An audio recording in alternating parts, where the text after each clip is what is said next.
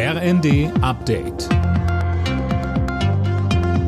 Stündlich neu. Auf den Punkt informiert. Ich bin Silas Quiring. Guten Morgen. Wieder ein Abschuss eines unbekannten Flugobjekts, diesmal über Kanada. Laut Premierminister Trudeau haben kanadische und US-Kampfjets das Objekt nach Rücksprache mit US-Präsident Biden abgeschossen. Medienberichten nach könnte es sich um weitere mutmaßliche Spionageballons handeln. Offizielle Angaben gibt es aber noch nicht. Erst am Freitag hatten die USA ein ähnliches Objekt im Norden Alaskas abgeschossen und vor einer Woche einen mutmaßlichen Spionageballon aus China. Ob es einen Zusammenhang gibt, ist unklar. Erdbebenopfer aus der Türkei und Syrien sollen bei Verwandten in Deutschland unterkommen und unbürokratisch einreisen dürfen.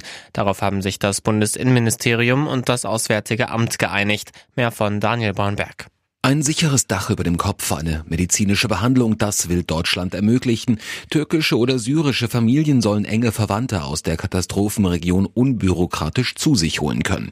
Dafür sollen schnell reguläre Visa erteilt werden, die dann drei Monate gültig sind. Es geht um Hilfe in der Not, twitterte Innenministerin Faeser.